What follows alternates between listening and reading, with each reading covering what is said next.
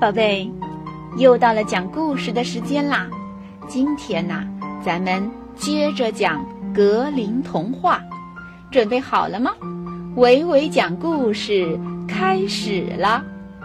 接下来我们要讲的故事是两个旅行者。有一次，一个鞋匠和一个裁缝在旅行时碰到了一起。在通往京城的路上有一片森林，森林中有两条路，一条要走两天，一条要走七天。为了能尽快赶到京城，他们约定走那条只需要花两天时间的路。鞋匠带了七天的干粮，而裁缝只带了两天的干粮。裁缝一路上高兴极了，一只天鹅从头上飞过，他高兴地追着它玩儿。可是鞋匠并不高兴，因为他背上背的干粮实在太沉了。在森林里，他们误入了那条七天才能走出森林的小道。第三天。裁缝带的干粮吃完了，他只能饿着肚子走。第五天，裁缝饿倒了，他向鞋匠乞讨，鞋匠要挖去裁缝的左眼，才肯给他一片面包。为了不让自己饿死，裁缝只得依从。第六天。裁缝又向鞋匠乞讨，鞋匠又要挖去裁缝的右眼，才肯给他一片面包。为了活命，裁缝又失掉了右眼。没有眼睛的裁缝苦苦哀求鞋匠不要丢下他不管。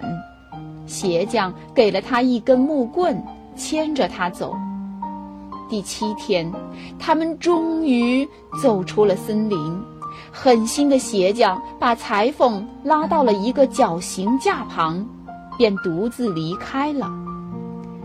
裁缝躺在绞刑架旁睡着了，昏迷中，哎，他听见两个死囚说：“夜里落下的露水用来洗脸，瞎眼可重见光明。”醒来后，裁缝用露水洗脸，眼珠立刻长了出来，恢复了明亮。在路上，裁缝看见一匹小马，一只鹳，一群鸭子，一个野蜂科。他忍住饥饿和劳累，放过了这些可爱的小动物。裁缝赶到京城，为人们。缝制衣服，因为手艺好，很快便出了名。他被国王请进了王宫。鞋匠正好也在宫里，他一下子就认出了裁缝。他害怕裁缝报复他，就在国王面前说三道四，陷害裁缝。国王要裁缝寻找古时候失掉的金子王冠。然后在宫内砌成喷水池。裁缝十分忧愁。这时，被他救过的那些鸭子和小马帮助了他，王冠找到了，喷水池也喷水了。国王有九个漂亮的女儿，却没有一个儿子。鞋匠。不甘心失败，他又向国王提出坏点子。他要裁缝去给国王找一个王子，冠来帮助裁缝。他从井中抱出一个非常漂亮的男孩，送到王后手中。国王非常高兴，将自己漂亮的女儿许配给裁缝。当上驸马的裁缝。